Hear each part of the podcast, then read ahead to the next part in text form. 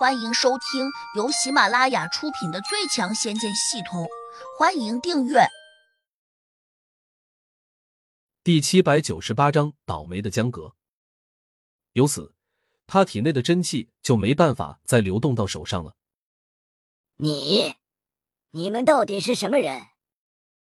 江阁这下有点惊慌失措了，自己本是个堂堂八级的地灵，竟然被三个少年弄得如此狼狈。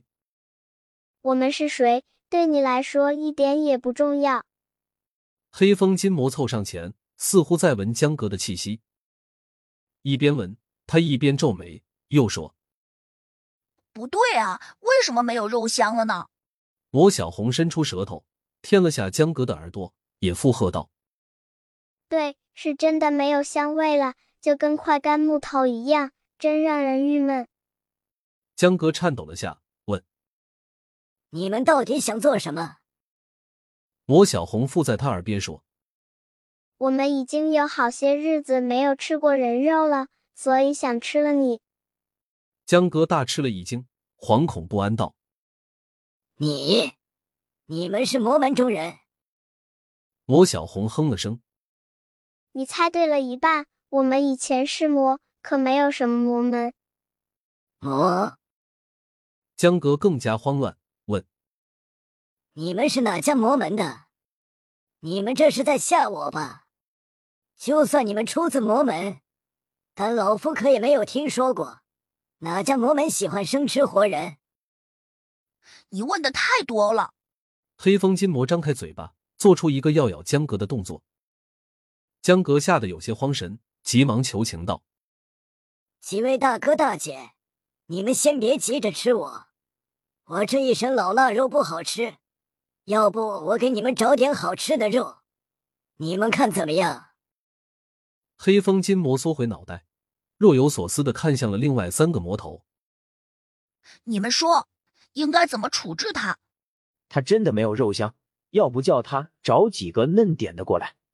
魔小猪说：“是啊，这种老皮老肉，没一点香味，吃起来可能真跟嚼蜡没什么区别。”魔小红叹息了一声，从他的肩头上跳了下来。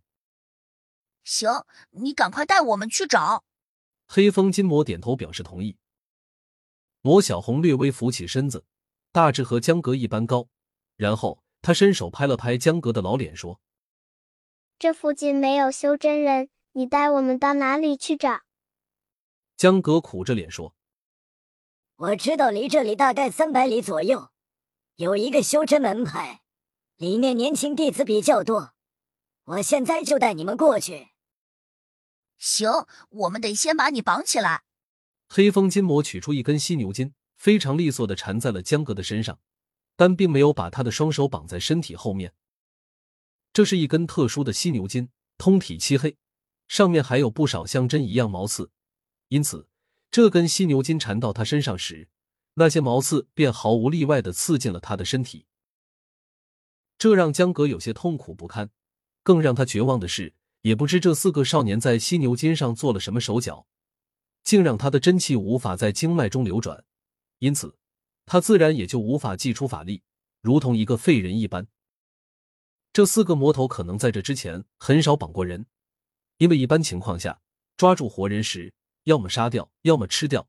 从来没有像今天这样留在身边，所以他们只是胡乱的把江格绑了一下，却没有绑得很用心，以至于江格的两只手掌居然可以交叉叠在一起。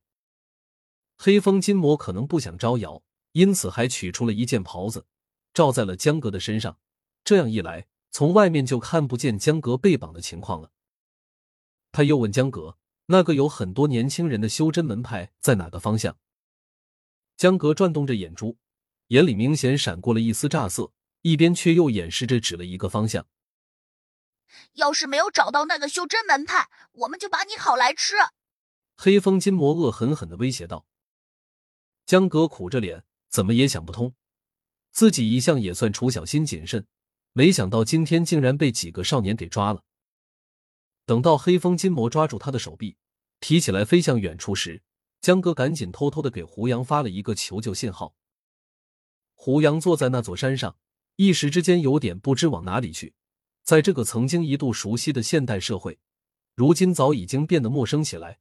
在京都倒也有一些地产，但那里灵气很少，他自然就不想回去。唯一有点牵挂的便是胡飞，但胡杨并不想去找他，因为胡飞只是他血缘关系上的妹妹，从小没有在一起生活，所以感情并不深。另外，他如果要回京城，有可能还会给他带来麻烦。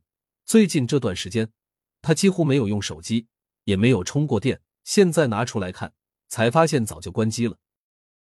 这样也好，两个字清静。谁知正这样想着时，他的戒指闪亮了下，拿起一看，原来是江阁发来的消息。以前他也曾给胡杨发了消息，但胡杨很少在意。今天隐隐觉得哪里不对，于是抹开，仔细一看，他顿时愣住了。江格又被人抓了，距此大概五百公里，让我去救他。